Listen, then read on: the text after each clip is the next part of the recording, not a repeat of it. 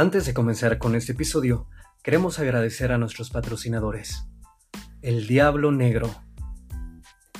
La Verita Bistro. Quintal Café. Y Pizca y Chorrito. Gracias a todos ellos por formar parte de este gran equipo.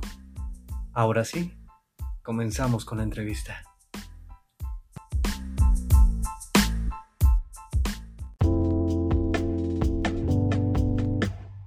¿Aló? Oh, listo. Eh, por ahí tuvimos unos problemas técnicos por la presentación tan bonita, me decías. Sí, eh, bueno, pues gracias por la presentación tan bonita. Eh, también igual, de la misma manera, me cautivó tu voz y bueno, hoy veo que, que, a, a, distancia o en persona es una belleza. Y pues aquí estamos, te digo, haciéndole con esa voz tan sensual, honor a este programa, que es el erotismo, y que yo creo que con toda seguridad va a salir perfecto porque siempre es un tema que ya traía yo pendiente. Eh, sin embargo, siempre para dar un extra, que es lo que me gusta hacer, pues vamos a echarle ganitas y dije, vamos a, meternos bien al tema, pues para aportar algo, ¿no? Aparte, aparte, esta mujer, eh, o sea, literal me estoy aventando un torazo, porque no, ah, vamos a, a, explicar quién es Patricia Vera, para que la gente que nos está escuchando sepa por qué el torazo. Platícanos, Ah, ¿a qué te dedicas? Pues mira, yo soy de profesión, soy abogada. Soy Ajá, abogada, este, como dices tú, multifacética, pymes, tengo mi, mi clínica de belleza, mi spa, tengo algún cargo en la Cámara de Comercio, que son las alcaldías, este, mm, participo en prensa y locución, tengo mi programa en redes sociales, actualmente de temas compatibles con tu vivir, y, y lo que salga, ¿no? Y domingo pues vendo pozole, yo creo. Para quien diga que Pero no hay tiempo, tiempo en la vida, sí hay. Claro que sí no hay hay. tiempo siempre. Sí, sí. Tenemos ahorita el programa, también la participación de, del programa InLook. Mi, mi clave en la vida es siempre dar, más que recibir. No disfruto tanto cuando recibo. Cuando doy, lo disfruto mucho y creo que hay que aprender o saber sacarle el mejor partido a eso. Este, con este programa de InLook, es, fue mi realización como Patti Vera en todos los, en- desde todos los enfoques porque es un programa donde estamos 25 especialistas más o menos, este, y les cambiamos la vida a las mujeres. Ah, también estoy en empoderamiento femenino desde la Cámara de, de Diputados. Este, voy con la inclusión y todo esto que te he platicado, Ajá. amo la familia, la integración familiar y los valores. Y me gusta el Ajá. relajo. Entonces, este, En, Hay en todo para todo. esto, Ajá. para todo hay tiempo. En todo esto, este, este programa se trata precisamente de empoderar a la mujer desde el sentido propio, eh, desde el sentido de que se sienta mejor. Y aquí estamos todos los especialistas donde las embellecemos las, eh, desde la salud y la belleza. A mí me toca desde ujú, la clínica de spa en Design Body, las vendas frías, que es el cuidado corporal, y es como un servicio social que se le da a las participantes y cada vez me mandan tres chicas y bueno, estas chicas les cambiamos la vida, ¿no? Entre los otros especialistas y una servidora, porque hacemos cambios en ellas, desde lo mental hasta, digo mental me refiero a cuando traemos algún bache o algún problema, ahí tienen, tienen psicólogos, este, terapeutas, médicos, belleza, todo, todo para alguna frustración, un trauma, lo que tú quieras, físico, estético, que no te guste, bueno, pues vamos a echarle ganas. Y es un servicio social que a través del programa se les da y este, y es algo muy bonito. Me gustó mucho y participé y me incluí en esto porque Ajá. es una manera de regalarle al mundo y darle las gracias por todo lo que me ha dado. Y, y antes de llegar a este punto tan valioso, porque ahora te conozco un poco más, digo, wow, para toda la gente, ahorita vamos a llegar a ese punto en el que eh, nos compartas, por favor, que es muy importante, todo lo hemos hablado en este espacio, no solamente la, la, eh, el aspecto físico, sino también el emocional. Entonces, como es adentro, es afuera. Pati, ¿cómo fueron eh, tus inicios? ¿Desde niña tú sabías que te ibas a dedicar a todo esto? ¿En algún momento tu cabeza Mm, pensó? eh, Desde niña he sido exageradamente inquieta, inquieta, Ajá. pero este, no podía, en los tiempos, los tiempos van cambiando, van evolucionando eh, no podías demostrarlo tanto, ¿no? ¿Por qué tus padres te veían, tus hermanos, las críticas, todo? Pero uno trae y nace con la naturaleza y la mía era inquieta. Solamente que como era las más chicas, pues me daban el estate quieto y pues como que me calmaba, ¿no? Y yo decía, pues mejor no voy a estar quieta antes de que me den el pellizco, me regañen o, o con la 33, que es cuando te echan el ojo, te Ah. Ajá, te- dije, no, ya me echó la 33 mi mamá, entonces cálmate. No, era el poder de, de, de cómo se dominaba antes. Y eso, Ajá. Le decía a mi mamá, tú no me doliste ni para nacer, no me dolió. Todos tus hermanos sí costaban trabajo, tú no. Dije, ah, eso ya me, en lugar de hacerme sentir mal, me hizo sentir muy bien, no di sufrimiento a mi mamá. Después me dice que era una niña observadora, inquieta, eh, muy sonriente, pero, este, pero siempre eh, creo que era más peligrosa cuando estaba callada. Estaba observando algo y era obsesiva y haciéndoles críticas a mis hermanos porque tengo era de las menores. Y esto Ajá. creo que mi, algunos de mis hermanos mayores lo sentían, ¿y tú qué me ves, no? Pero yo ya estaba haciendo todo un juicio, no sabes, no sabes de, de que si lo hizo bien, si lo hizo mal. un juicio. Total. Sí, sí, sí. Y solamente yo lo sabía, en mi mente se quedaba y todo. Para posteriormente, cuando ya fui una adolescente, yo veía que mi madre y mi padre eran unas personas bondadosas, muy queridas, y me daba mucho coraje que la gente abusaba, la gente abusaba de ellos. Y yo le decía a mi mamá que por qué permitía. Y yo creo que es donde mi, salió mi genética, donde decía, prefiero dar y no pedir, prefiero estar en la postura de ayudar y no de que me ayuden. Se me quedó porque eso creo que me lo dijo a los siete años, se me quedó para Ajá. toda la vida. Cuando, la- cuando la adolescencia yo le hice esa pregunta, me lo volvió a decir, lo confirmó y me di cuenta que le decía, yo tengo que estudiar derecho porque, o medicina para ayudar a la gente, o derecho para que la gente, decirle no, no hagas esto o no te pases de listo, pero decía mi mamá, no lo puedes decir porque sí, tienes que saberlo, ¿desde dónde? Entonces siempre dije, pues claro, buscar la forma y si no estudio, pues cómo. Y yo en ese entonces, en, lo- en el 85, yo tenía 15 años, estaba estudiando la carrera comercial bancaria y, y porque era muy clásico estudiar hasta la novela esa de quinceañera con Elena Noriega, así era mi uniforme también, este, de la escuela comercial bancaria, estaba estudiando para secretaria, que era de las carreras técnicas famositas, ¿no? De la, a ver esto, todos se dedican a esto, las mujeres. Y estudié eso, pero cuando ya empecé a trabajar, mis hermanas seguían estudiando eh, su, su carrera en la universidad y yo por floja y no me gustaba la escuela, me decían, bueno, pero pues es que tú eres este, técnica, tú no tienes una carrera y siempre el hacerme menos, ¿no? Por eso. Y yo decía, bueno, no me importa, yo gano dinero, a ustedes les falta mucho para eso. el tecnicismo. Y siempre buscaba, siempre eso, des- veo el principio, el principio del, del, del pozo y el final. Tengo un Ujú. inicio y un fin. Yo quería todo bien y rápido. Ok, lo logré. Después vi que no era el camino. Entonces, y quería la justicia y cómo decirlo desde un punto de una carrera técnica. Bueno, pues empiezo a estudiar No, no. este, el, eh, la carrera, termino la Ajá. carrera y hoy decía, no, esto no, y lo hacía valer porque, ah, conforme esto, ¿no? Conforme, conforme la norma de derecho. Y ves que socialmente el derecho no sirve mucho porque a veces la- las cosas y la justicia es diferente, se toma y se valora de una manera diferente. Pero así llegué a ser licenciada en Derecho, estuve trabajando 10 años en, en Cruz Azul, Olores Ujú. del Alto, que era el despacho contable donde, desde donde operaba Cruz Azul, el equipo, la cementera y mucho. Ah, Este, con vámonos. Ajá. un excelente jefe que era Raúl del Alto Ramírez y falleció. Y de ahí estuve 10 años, terminé la carrera y me, me entré a, la, a, la- a- a trabajar en la Policía Federal. Ujú. Estuve muchísimos años ahí. Estaba en la coordinación de centros federales donde precisamente todas las finísimas personas este, tenían ahí su hospedaje, ¿no? su hospedaje gratuito y de lujo. Ajá. Y es así como llegué. Trabajé toda la vida en oficina, encerrada, este, escondida de todo el mundo, solamente trabajar, estudiar los hijos, la familia, y de- venía una, una, una educación muy rígida. Sin embargo, cuando decido que mi hijo empieza a ser un adolescente, decido dejar lo que es la federal y decido dejar también poder judicial donde trabajaba y el litigio y todo, me dediqué a mi clínica de belleza.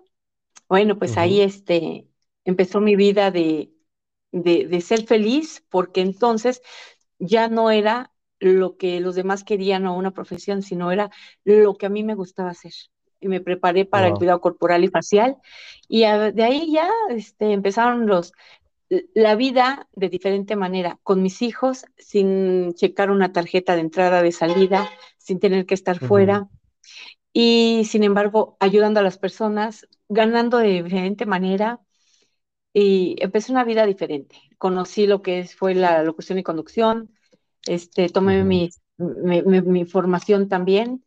Este, ¿qué más? ¿Qué más? Y, Aparte hay una cosa maravillosa, ah, para toda la gente antes de, perdón que te interrumpa este, Pati, hay una cosa maravillosa que si la gente no se está percatando, obviamente esa mujer es tan precisa que se aventó todo el resumen en 10 minutos. Y es así me gustan las cosas, perdón. Entonces, no, está maravilloso, porque entonces nos habla de mucho sobre ti. A veces, yo siempre he dicho, el diablo está en los detalles. Así que, para no dar más desaires de, de, tiempo, vamos a ir a una pequeña pausa comercial. Vamos a seguir con nuestro segundo bloque, con nuestra maravillosa y exacta, precisa, hermosa y multifacética Patricia Patimera. Así que no se vayan a toda la gente que nos escucha. Regresamos con más de Memorias de un Poeta Podcast. Despierta tu lado más erótico. Volvemos. Listo con más de Memorias de un, Poeta Podcast. Recuerden que tenemos una maravillosa y hermosa, un gran ser humano que nos está compartiendo un poquito a grandes rasgos todo lo que hace. Eh, hablamos en el primer bloque de este crecimiento que siempre fue buscar la justicia y a través de la justicia te fue llevando al derecho, del derecho a buscar espacios en donde embellecerse, no solamente, no solamente eh, porque puede tornarse confuso, ¿no? Una cosa es embellecer eh, el alma, el cuerpo, la salud, y otra cosa, darle justicia y belleza a la misma, em, a la misma vida, vaya. Y por otra, otra vertiente, tenemos el periodismo. ¿En qué momento decides combinar estas tres? Mm, pues justamente, como dices tú, terminamos el tiempo de lo personal y de la justicia y cuando yo ya eh, termino eh, de trabajar en instituciones, empiezo a litigar un poco, pero más atiendo mi clínica, conozco bastante gente, el medio de, del espectáculo, tengo muchas amistades desde siempre. Yo lo que es la, la iniciación a los 18 años, 19, empecé, conocí a Gabriela Vargas que era la, hija de todos los Vargas de Multivisión y Telerrey y todo eso en, ese entonces de las parabólicas que estaban de moda. Y ella me dice, vente, estudia, vente para que seas la promotora. Ella iba llegando de Europa, este, hija menor de, precisamente este señorón de la empresa de Telerrey. Dice, estudié, eh, se llamaba mm, diseño facial. Dice, quiero que seas la promotora de mis cassettes en ese entonces, los grandototes, ¿no?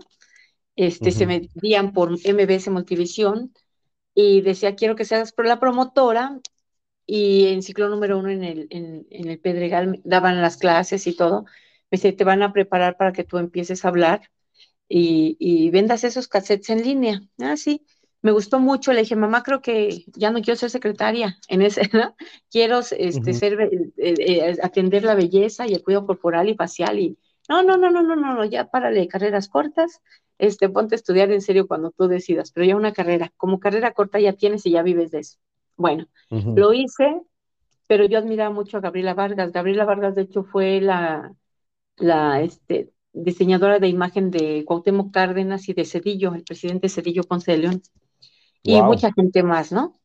Este, Era una persona muy importante, muy preparada, guapísima, y la vida te va cambiando en todo, ya todo lo que hablaba era de imagen, de belleza, de piel.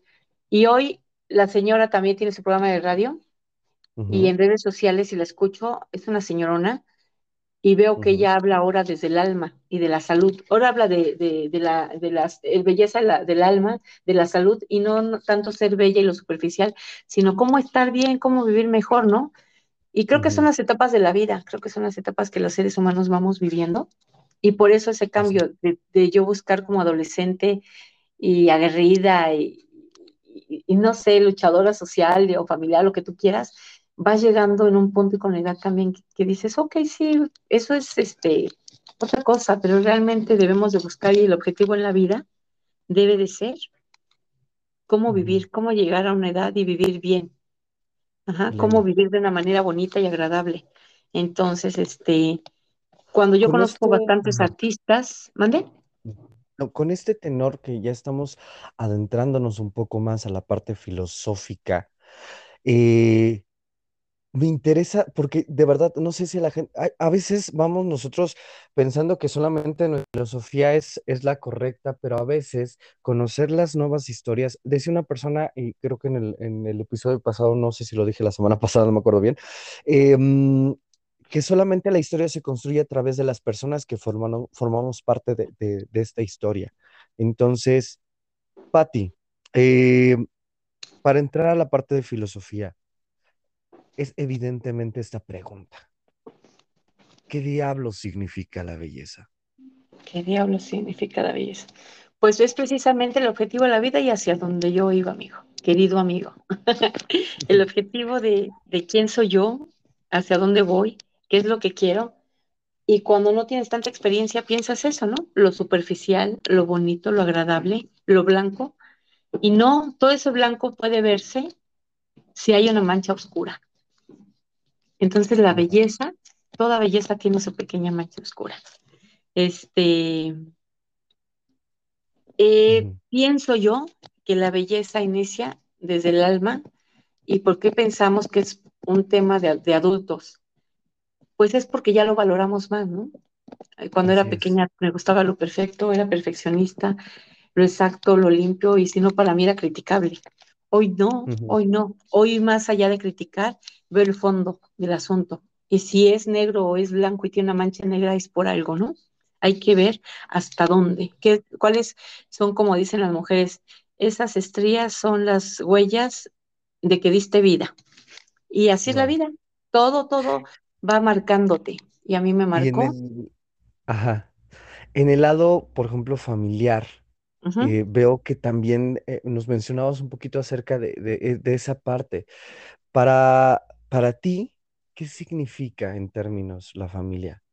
Todo, todo, todo, todo. Como profesionista, como persona, como madre, como todo, como ciudadana. Yo les digo, estuve mucho tiempo en, te platiqué, checando los expedientes de las famosas personas de reclusión, de centros federales y tú veías un expediente y te ibas, siempre me iba al fondo, siempre me iba al fondo, eso me dio una vivencia. El fondo me iba, ¿de dónde viene? Era gente muy poderosa. ¿De dónde viene? ¿De dónde viene? Ah, vengo de una mamá con mucho dinero, pero se la pasaba en la fiesta y nunca me hacía caso. Vengo de un papá poderoso, pero pues él andaba mal, ¿no? Andaba en el narco, andaba esto, en el otro, y yo lo aprendí, aunque estuve en las mejores escuelas.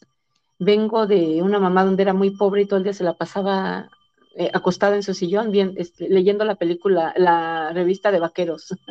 o vengo una mamá muy pobre y se la pasaba todo el día en las novelas y no nos daba de comer.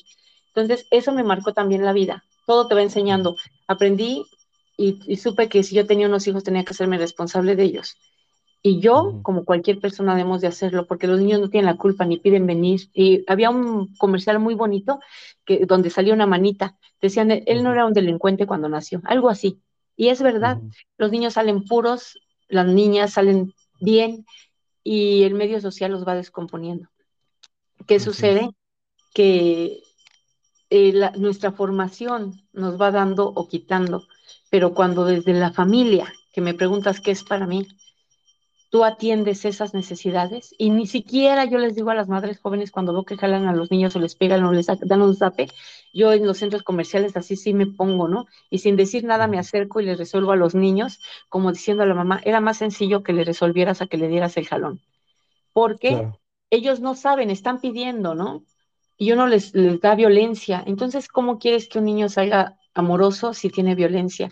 Si desde la familia, es la prevención, tú al niño le explicas, le das amor y le dedicas no tanto, por ejemplo, por lo menos, ya hablando de hasta los 12 años, que no terminamos, con los hijos nunca terminamos, pero mínimo, mínimo, a un niño que le hace el amor a los seis, hasta toda la primaria, después la secundaria, ese niño va a estar encausado para saber qué es lo que quiere y la mamá va a batallar menos. A una madre que se levanta tarde, lo manda sin desayunar, le da un chicharrón, le da un yogur y toma y vete un juguito, que no es alimento, eso también es sevicia o maltrato.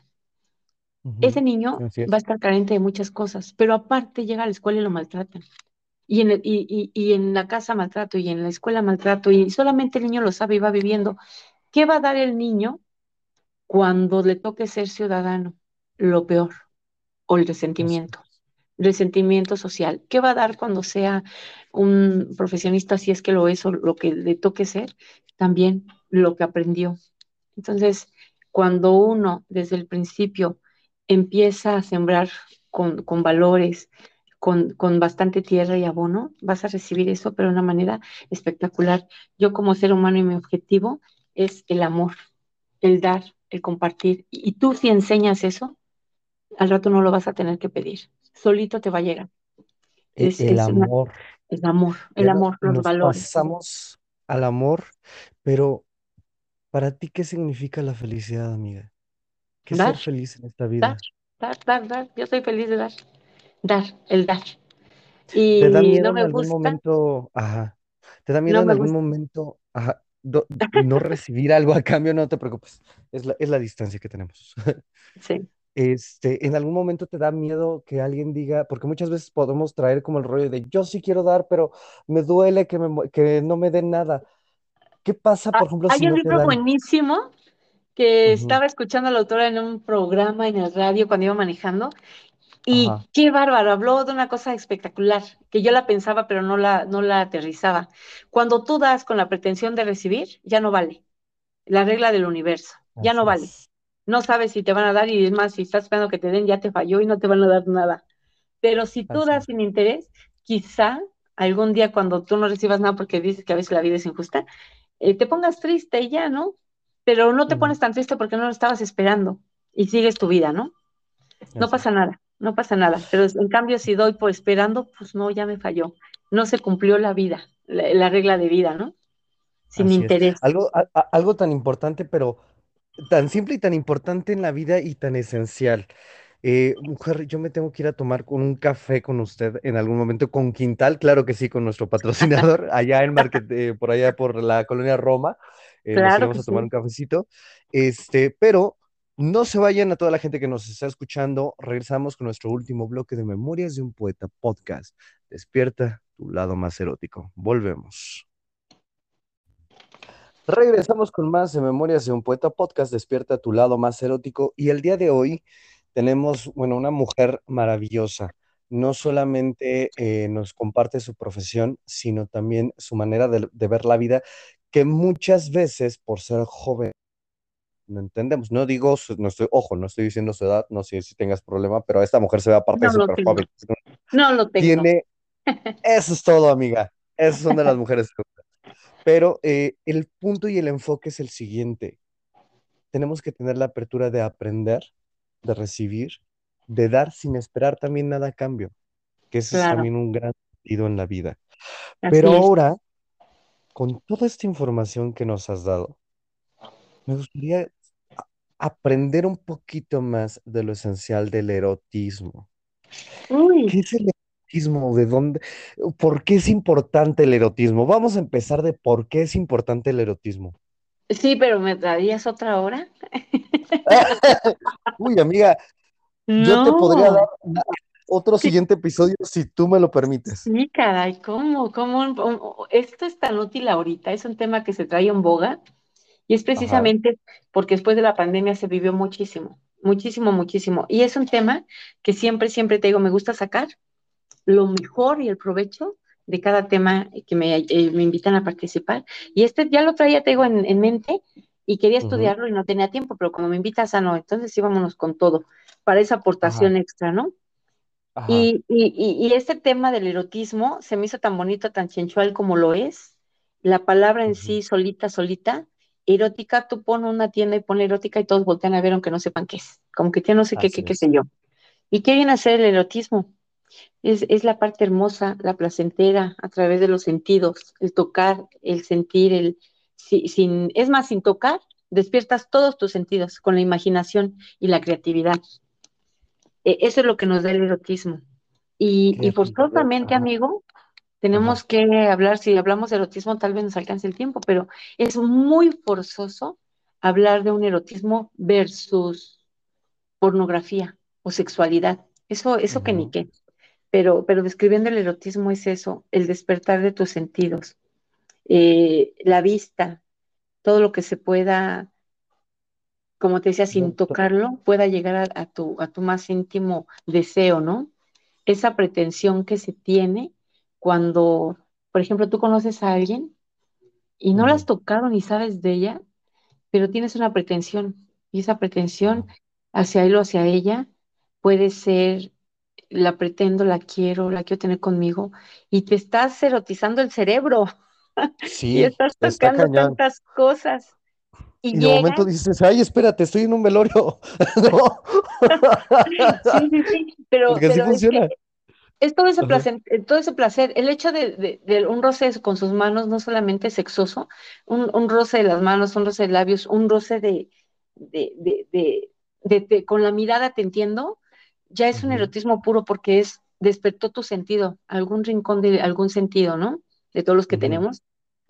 Eso, eso hace que te lleve a, a esa pretensión cumplirla, que es lo que nosotros vamos hablando desde el inicio, ¿qué quieres? Cumplir una pretensión. ¿Cómo se empieza? Con un erotismo. ¿Y cómo es un erotismo? Despierto mi sentido. Te lo estoy dando en escala, ¿eh? Ya que desperté mi sentido, se, se cumple mi fantasía o se cumple mi realidad. Y de ahí, si tú y todo sale bien, empieza una cosa bonita con esa pareja o con esa persona, ¿no? Con, con un erotismo que debería de ser y hasta debe, es obligado eh, hablar desde una escuela de erotismo, pero de despertar de los sentidos, no solamente te digo enfocándose a lo sexual, porque es aprender a quererte. El erotismo es quererte, disfrutarte, tocarte, rozarte, pero antes de estar con alguien, tú mismo, tú mismo, desde, desde yo, este, Paquito López, me conozco, me quiero, y cuando tú logras hacer todo esto, entonces podrás tener un disfrute con otra persona, ¿no? Lo dice aparte los, los budistas, inicia desde, desde tú, desde, desde tu cuerpo físico y después da amor a los demás. Creo que esto también aplica en el erotismo, aplica desde conocer tu cuerpo hasta conocer a la, a la demás persona con la que quieras estar. Ahora, dentro del erotismo, hablamos de estar con una persona. ¿Hasta qué momento nosotros podemos eh, decir con una persona? ¿qué, ¿qué, factores más bien influyen de decir, eh, sí quiero estar con una persona, con otra, este, y el miedo a ser juzgados. Yo creo que son, son dos puntos que creo que nos pueden dar hasta 20 minutos de estos temas. Exacto. y ya llegaste al punto que quería tocar, donde decía, este, si vamos a hablar de erotismo, es, es muy bonito, pero tenemos que hablar siempre el versus, ¿no? Como hace ratito te dije el blanco y el negro, ahorita el versus es sexualidad o pornografía. Eh, se, me, se, me, hace importante atender estos puntos porque después de pasar a lo bonito, lo hermoso y conocerlo, este, puedes tener esa vida plena con esa pareja. Te conoces, te gusta, es fantaseas y, y, y, les gusta lo mismo. Es más, el erotismo se da desde que, ay, este ese chico, esa chica o lo que sea, este, me voy a acercar y quizá quiera, pero ya está, ¿no? Tu cabeza trabajando en ese erotismo para pretender, para esa pretensión. Y si la logras, y tú traes, y tú vienes con buenas bases, va a ser una, lo que me acabas de preguntar de la pareja, va a ser un exitazo, ¿no? Y puede ser que lleguen a una, a una feliz pareja y una culminación también en todo lo demás perfecta, porque hay una combinación y un enamoramiento de me conozco yo, puedo enamorarme y querer a alguien más. Pero, por ejemplo, nos vamos al versus pornografía. la pornografía es algo, la parte de violenta, poco realista, el consumismo, ¿no? Eh, es un producto, te lo dicen de una manera incorrecta, la ficción incorrecta de lo que puede ser el, erotismo, el amor, porque es una ficción o una fantasía. Esa educación sexual es diferente, ya es como, te lo dije cuando me invitaste, si hablamos de pornografía, ya no es de te quiero, te amo, qué es color, qué olfato, todos los sentidos, es desde lo meto, lo saco y y ya, y procreamos, ¿no? Así es. Eso es. Entonces, aterrizando tu pregunta, yo puedo decir que cuando ya traemos también esos cimientos mal hechos, mal formados, donde tú no tuviste ese amor desde niños, porque voy a enfocar todo el programa. Me preguntaste la familia, después de, de mí, después de qué es lo que me gustaba, después del erotismo, ahora voy a traer todo, ¡pum! y te, porque me gusta estructurarlo. Si desde esa formación fui violentado, no me dieron amor, no, me, no descubrí mis sentidos, no descubrí el erotismo desde cómo tocar la tierra, cómo leer una flor, donde empieza el erotismo, sino el zape y el jalón y vente para acá. Entonces, me va a llamar la pornografía también, esa, esa forma violenta de conocer el sexo, esa forma violenta de, de yo la quiero, la quiero para mí y qué es este, y qué, qué, es el pene y para qué sirve o qué es la vagina y para lo que es, ¿no? Esa, esa, aparte, esa. Ajá. Es, este tipo de factores, este, no, este tipo de, y tienes mucha razón, este tipo de factores a veces culmina con cosas mucho más fuertes que nos iríamos otro tema, pero uh -huh. este, que es importante, o sea, la cuna de, de todos los, los beneficios eh, o los males de un hombre o de una mujer está uh -huh. en el hogar. Así ¿En dónde? Es. En el hogar. Exacto, de ahí, sea, de ahí, inicia todo. Tú puedes dar desde donde, eh, o, o, dar o quitar, o ser un murciélago o un vampiro hacia los demás si será un problema, pero porque también desde donde vienes, ¿no? Y no tiene la culpa a los demás, porque hay gente que le va muy mal y sabe dar amor. Pero bueno, es importante mejor que, que, que podamos dar siempre amor a todos para que una sociedad mejor podría resultar, ¿no? La prevención siempre es la importante te decía de, de, de, si tú ves el, el, la pornografía, viene desde ese tabú donde es, la industria se enriquece y, el, uh -huh. y esa forma fuerte eh, hace que solamente tengamos producto, producto, producto de consumo, de consumo, de consumo. Entonces, en un consumo, pues nada más es eso, ¿no? Lo que suceda.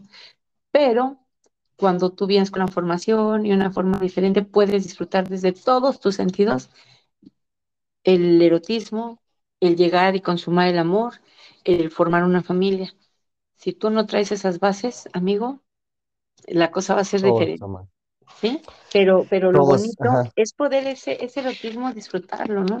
Digo, el tiempo es tan corto que podríamos hablar de, eh, del erotismo desde esos sentidos, despertar de los sentidos, hasta eh, cómo, cómo culminarlos y de ahí pasar a otros factores, ¿verdad?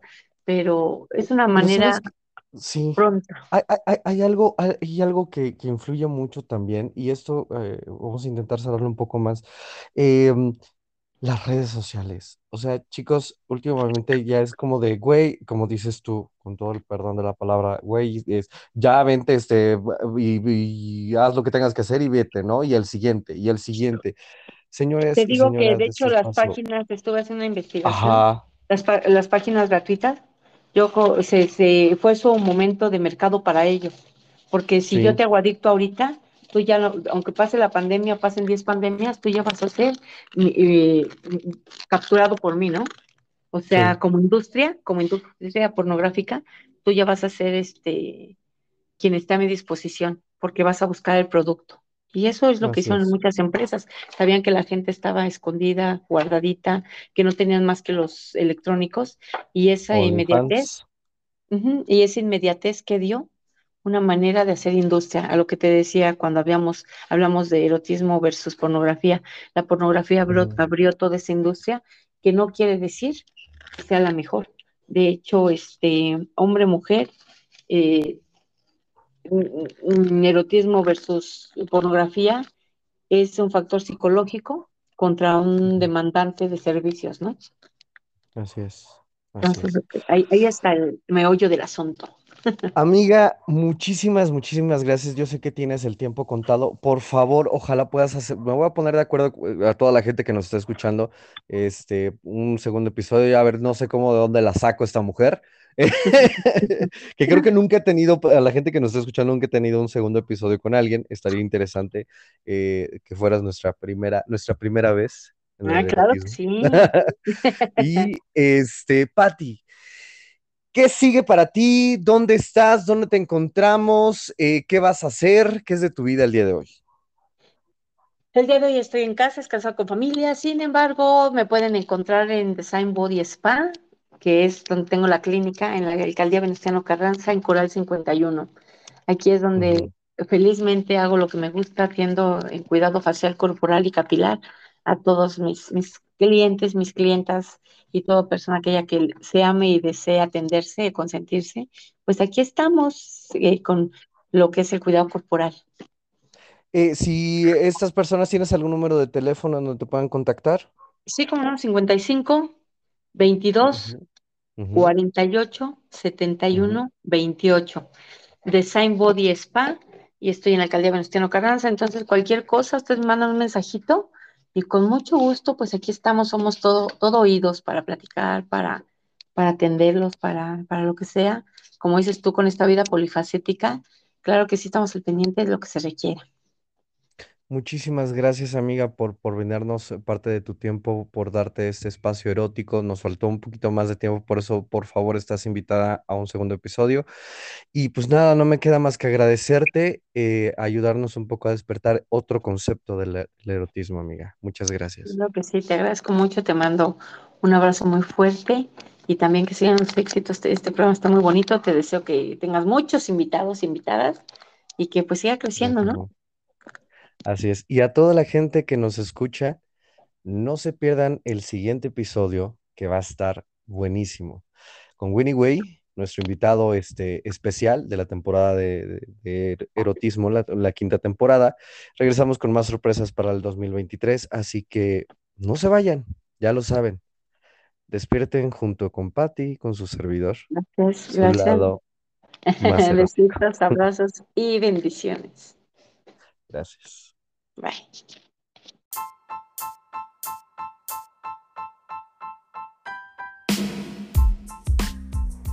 Gracias por escucharnos en Memorias de un Poeta Podcast. Te esperamos el siguiente episodio, en la temporada 5, episodio 9, con Winnie Way. La luna llena nos acompaña en este episodio especial. Buenas noches.